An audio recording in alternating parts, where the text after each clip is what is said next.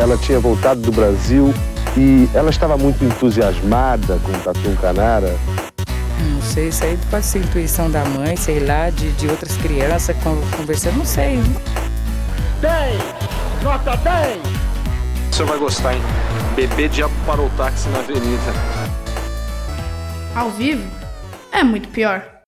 Olá, eu sou o Danilo Corsi. E eu sou a Camila Kintzel. Prepare sua ginga porque hoje nós vamos adentrar no universo da capoeira. Hoje é dia da história de Manuel Henrique Pereira, um baiano de Santa Amaro que, no começo do século XX, aperfeiçoou a técnica praticada no recôncavo baiano e se tornou uma lenda. Santo Amaro da Purificação? Exatamente. Cidade do Caetano. Exatamente. Numa vida envolta em mistérios e lendas, Manuel Henrique era um conhecido espancador de policiais, coisa que o fez ganhar o apelido de Besouro Mangangá e fez sua fama de capoeirista, vingador e desordeiro. Essa é uma história que foi pedida por nosso ouvinte Charles de Castro. Mas antes, vamos falar dos nossos patrocinadores. Se você precisa de uma loja online para começar a vender o que você faz, fale com o pessoal do siteguy.dev. Eles têm inúmeras soluções e com preços imbatíveis. Vá em www.siteguy.dev é S-I-T-E-G-U-Y.D-E-V. Entre em contato e fale que ouviu por aqui que eles prometeram um descontinho. Ó que coisa boa. E, para continuar, Camila, o que o Drinco nos mandou hoje para acompanhar a história? O vinho de hoje é o português Capoeira Tinto 2014, que vem na região do Tejo e é, é feito apenas com as uvas Castelão e Cabernet Sauvignon. A coisa boa é que esse vinho está por apenas R$ 58,00 lá no drinco.com.br. Vai lá e compra um bom vinho e agende a gente aqui. Brinde história? Tchim, tchim. Tchim, tchim.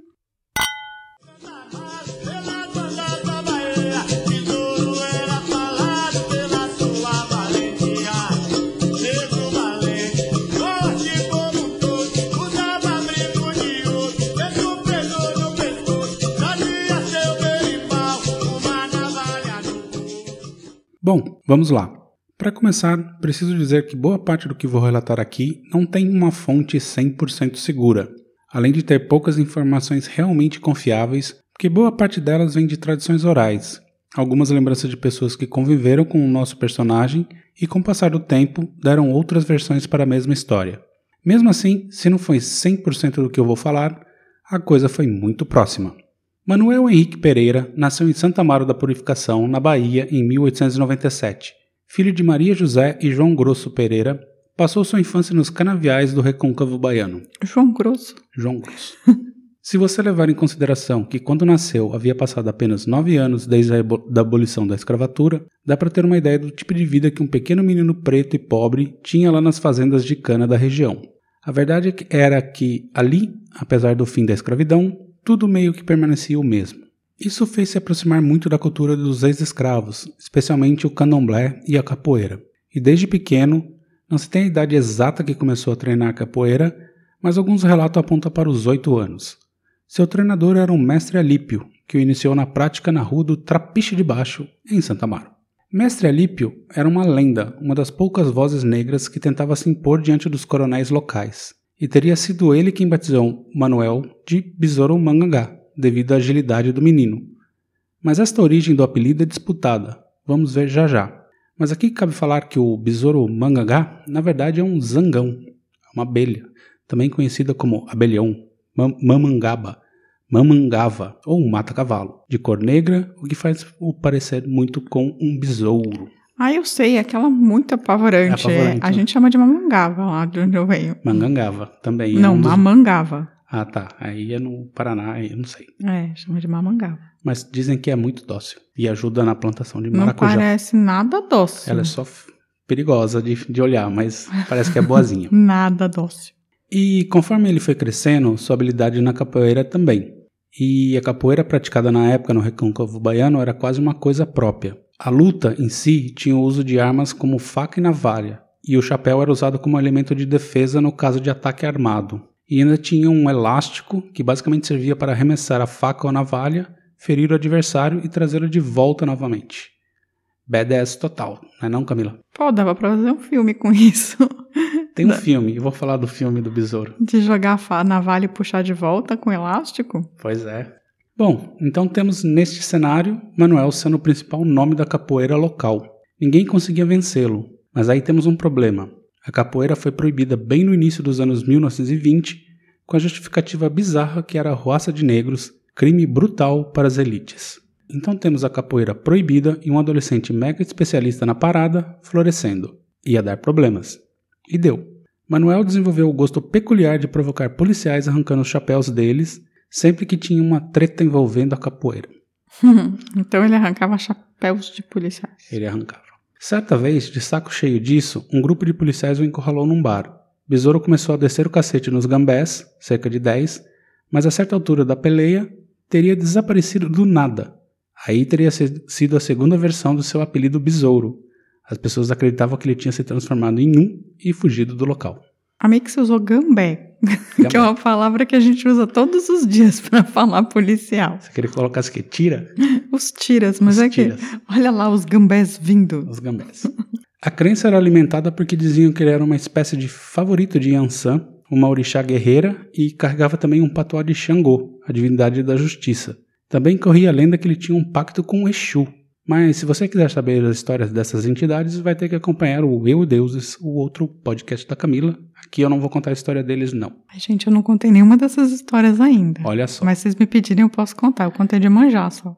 A crença geral é que ele tinha o corpo fechado, ninguém poderia derrubá-lo. Supostamente, perto dos 17 anos, serviu o exército.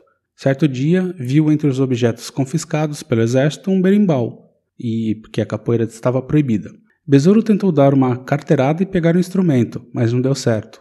Seu superior falou que aquilo era uma ferramenta de vagabundos e vadios e que um soldado nada tinha a ver com, com o instrumento. O resultado foi uma briga entre ele e só com a ajuda de outros 15 soldados conseguiram apartar a treta. Ele acabou expulso do exército e passou a trabalhar nas fazendas do Recôncavo. Ele era também um belo encrenqueiro, né? Ele era. Entendi. Mas ele só encrencava com, com autoridades. Só com gambés. Com gambés. Meganhas. E soldados. Eu vou ficar usando outras palavras para polícias. Tem vários apelidos. Aí, entre um trabalho e outro, ele continuava a atormentar os policiais e soldados. Um dia, no Largo de Santa Cruz, obrigou um soldado a beber cachaça até quase passar mal. O milico correu para a caserna e contou para o comandante do destacamento, cabo José Costa, que foi junto com outros 15 praças para conduzir o homem preso, morto ou vivo. Não seria vivo ou morto? Vivo ou morto, mas eu resolvi inverter porque eu achei melhor. Ok. Besouro, vendo o soldado chegando, saiu do bar e se encostou em uma cruz que havia no largo e, com os braços abertos, disse que não se entregava. Então, os soldados abriram fogo e só pararam quando o besouro estava caído no chão. O cabo José Costa chegou perto do corpo e deduziu que estava morto, quando de repente Besouro se levantou, tomou sua arma e ordenou que ele levantasse as mãos, depois mandou que os outros soldados fizessem o mesmo e mandou todos embora e cantou os seguintes versos. Lá atiraram na cruz, eu de mim não sei, se acaso fui eu mesmo, ela mesma me perdoe. Besouro caiu no chão, fez que estava deitado. A polícia, ele atirou no soldado. Vão brigar com caranguejos, que é bicho que não tem sangue. Polícia se briga. Vamos para dentro do mangue. Gente, essa história é muito fictícia. Total. Mas isso é tudo histórias compiladas depois de, de testemunhas, assim. Entendi. Que Mas tem várias versões sobre Atiraram pra caramba nele e ninguém acertou. Mas era o corpo Se fechado. bem que era a polícia brasileira também. Também, polícia ambiental. Não, essa é do, do Cidade Invisível. Pois é. E, obviamente, um cara que faz isso não dava vida fácil para os coronéis da região por onde trabalhava. Uma história contada pelo primo de Besouro, o mestre Cobrinha Verde. Peraí. O primo de besouro, o mestre Cobrinha Verde. Cobrinha Verde. Hum. Era que, de uma ve é, que uma vez ele conseguiu um emprego em uma usina de Santa Amaro, onde o patrão tinha a fama de não pagar os funcionários. Diziam que quando era chegado o dia do pagamento, o patrão simplesmente dizia que o salário quebrou para São Caetano. Essa era uma expressão usada na região que significava que não era, que não haveria salário. Além do mais, dizia que quem contestasse o patrão era surrado e amarrado em uma árvore até o final do dia. Besouro, já tendo tomado conhecimento disso, ficou esperando sua vez de receber. Quando foi chamado, o patrão disse a frase: Seu salário quebrou, quebrou para São Caetano. Mas acontece que ele não estava ligado que era o besouro. Então ele pegou o patrão pelo cavanhaque e disse: Pague o dinheiro do besouro. Paga ou não paga? O patrão, morrendo de medo, pagou o besouro, que pegou o dinheiro e foi embora. Entendi. Entendi, mas ele não fez a revolução ali, fez o patrão pagar todo, todo o resto dos amigos? Não fez, mas ele tava juntando ali, né? Uhum. Mas não era esse tipo de revolucionário, não era um comunista. Entendi, não era comunista. E, obviamente, ele foi tomando a importância que o mestre Alípio tinha. Ele sempre tomava partido dos mais fracos nos vários embates com os fazen- fazendeiros da região. Então, por outro lado, ele também sempre dava umas cascudas na galera. Discutível porque não pegou o dinheiro dos seus amiguinhos. Não pegou. E por ter fama de problemático entre os coronéis, ele era obrigado a ser uma espécie de trabalhador nômade. Nunca ficava muito tempo em uma fazenda de cana. Seu roteiro era basicamente de Santa Amaro para Maracangalha e vice-versa, sempre buscando emprego. E foi numa dessas peregrinações que sua história acabou abruptamente. Maracangalha da música? Eu Da vou música. pra Maracangalha, eu vou. O besouro foi. Há duas versões para o seu fim. A primeira era que um grupo de policiais finalmente conseguiu pegá-lo de jeito numa emboscada noturna. Mas a história oficial, por assim dizer, é mais épica. Besouro arrumou um emprego de vaqueiro na fazenda de um tal Dr. Zeca em Santo Amaro. Esse tal Zeca tinha um filho apelidado de Memeu, que era uma espécie de valentão da fazenda, um buller, atacando os negros que lá trabalhavam. Besouro tomou as dores, discutiu com Memeu e o cobriu de porrada. Zeca ficou pistolaço que ele socou o rebento, colou no besouro e falou: Sobe aí uma trilha de suspense, editor. B. Agora que você vai ter um filho, não pode ficar mais aqui. Acho melhor você ir lá para minha outra fazenda em Cangalha. Assim não teremos mais problemas. Leve essa carta aqui e entregue para o administrador. Que foi isso, Danilo? É a imitação do Zeca. Ah, o Zeca é malvado. Zeca é malvado. E o Zeca chamava o besouro de B. B. Que ele era. O Zeca devia ser paulistano. É, então. Besouro era analfabeto e não pôde ler a carta. Então pegou seu cavalo, pocotó, pocotó. Pelo pocotó. amor de Deus. Desculpa, eu vou ter um riso no meio do episódio. Aposto que os ouvintes agora estão se sentindo cavalgando pelo recôncavo baiano, né não, capitão? Pocotó. Então, lá foi ele, Pocotó. Chegou na fazenda de Maracangalha e entregou a carta para o administrador. Na carta estava escrito: O portador dessa deve ser morto. Tum, tum. Zeca tinha delegado a morte do besouro para outro. Típico do agronegócio brasileiro, né? Mate o portador. Marte o portador. O administrador então falou para o besouro esperar até o dia seguinte, que ele ia ver o que dava para fazer. Na manhã seguinte, Besouro foi ter com o administrador e se viu cercado por 40 homens, que abriram fogo imediatamente. Mas ele tinha um corpo fechado. Jesus, peraí, quão fechado é esse corpo? Pois é, as balas não o atingiram. Porém, um dos homens de Zeca, Eusébio da Quibaca, era conhecedor da história do corpo fechado e sabia como anular. Ele se aproximou por trás do besouro e o atacou com uma faca de tucum, que é uma faca feita com madeira da árvore de mesmo nome, comum na região. É uma espécie de palmeira. E segundo as lendas, é a única coisa que derruba alguém com o corpo fechado. Besouro surpreendido se virou para o atacante e levou uma facada na barriga. Gente, Besouro ferido ainda conseguiu fugir e foi até a Santa Casa de Santa Amaro, mas não resistiu ao ferimento mágico. No dia 8 de julho de 1924, Manuel, o besouro, morreu aos 27 anos de idade. O registro de sua morte diz: Besouro é Manuel Henrique Pereira, vaqueiro, mulato escuro, natural de Santa Amaro da Purificação, residente na usina de Maracangalha, deu entrada na Santa Casa de Misericórdia de Santa Amaro da Purificação, Bahia, com um ferimento perfuro inciso do abdômen. Veio a falecer no dia 8 de julho de 1924, às 7 horas da noite, conforme o registro na folha 42, volume do livro número 3, linha 16, leito 418, da entrada e saída de doentes. eita, então levou uma facada na barriga e morreu o besouro mangangá muito jovem. Muito jovem, mas era a, a faca mágica, né? E sua morte o levou imediatamente ao posto de um herói brasileiro, um homem que, com sua própria força, sempre lutou contra as injustiças praticadas contra um povo menos favorecido. Tornou-se mito com várias canções feitas a seu respeito. Dois de seus alunos na capoeira, o mestre Cobrinha Verde e Siri de Mangue, continuaram seu legado. Mas, com os dois, a capoeira foi se expandindo e o nome de Besouro Mangangá ficou conhecido no resto do Brasil e também por todo o mundo. E por sua luta contra essa opressão, hoje ele é o símbolo da capoeira em toda a Bahia. E aí, Camila? O que você achou da história? Gostou? É, não gostei muito não, pra ser bem sincera. É muito interessante a história do besouro mangangá, mas ele teve uma vida bem zoada, né? Ah, ele Bem sofreu triste, pra caramba, assim, assim. é, ele então morreu super fudido, né? jovem. Analfabeto, que lutar. Analfabeto, foi explorado, apanhou, capoeira proibida, tipo, teve uma vida bem desgraçada, assim. É, basicamente pelo que eu li, assim, naquela região da Bahia nas- nessa época, assim, os, né, o trabalho que os negros tinham era praticamente uma continuação da, da escravidão, né? Não é subemprego.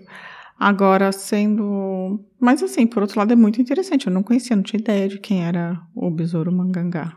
É, ele era um, tipo, ele é um mito, assim, da, da capoeira. Porque parece que ele lutava muito, assim, ele era muito bom no que fazia, ninguém conseguia derrubá-lo. Interessante.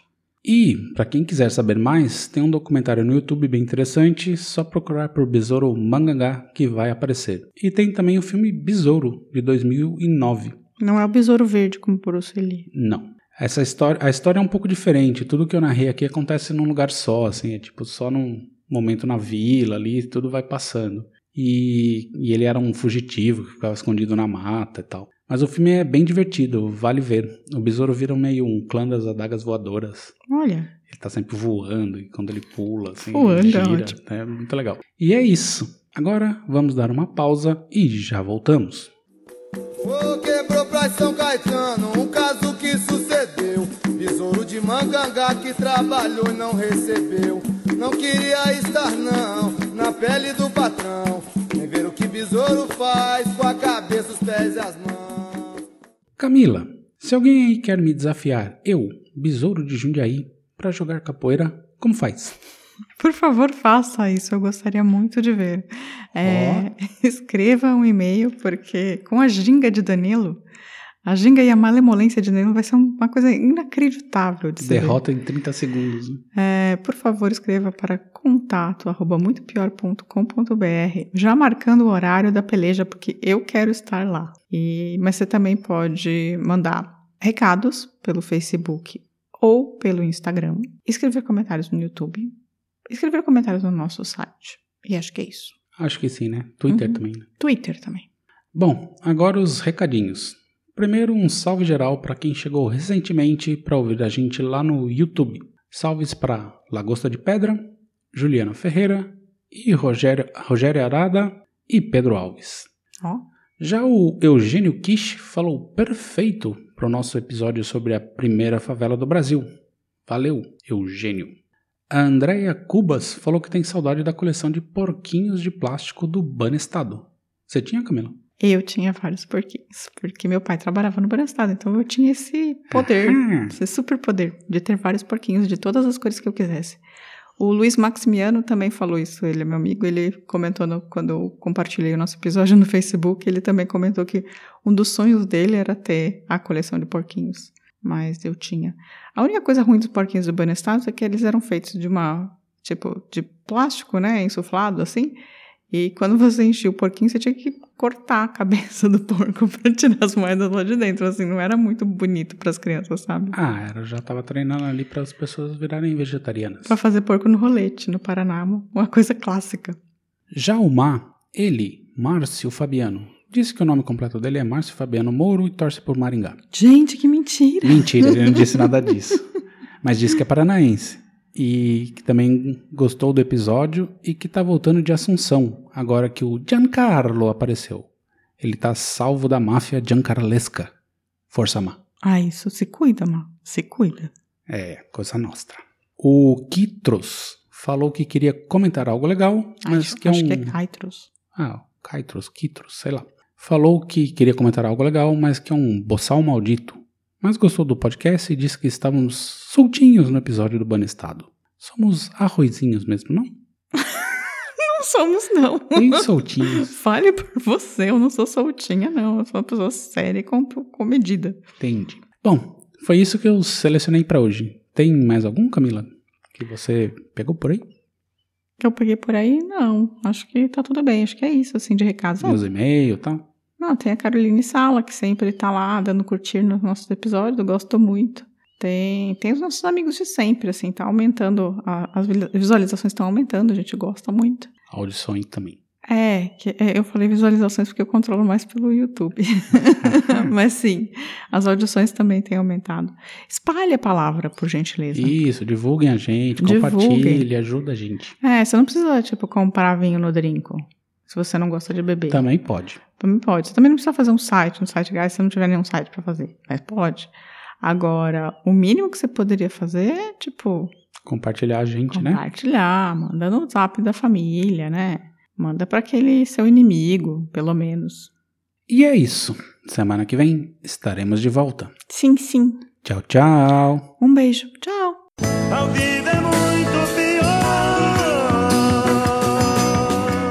Este programa é um oferecimento de drinco.com.br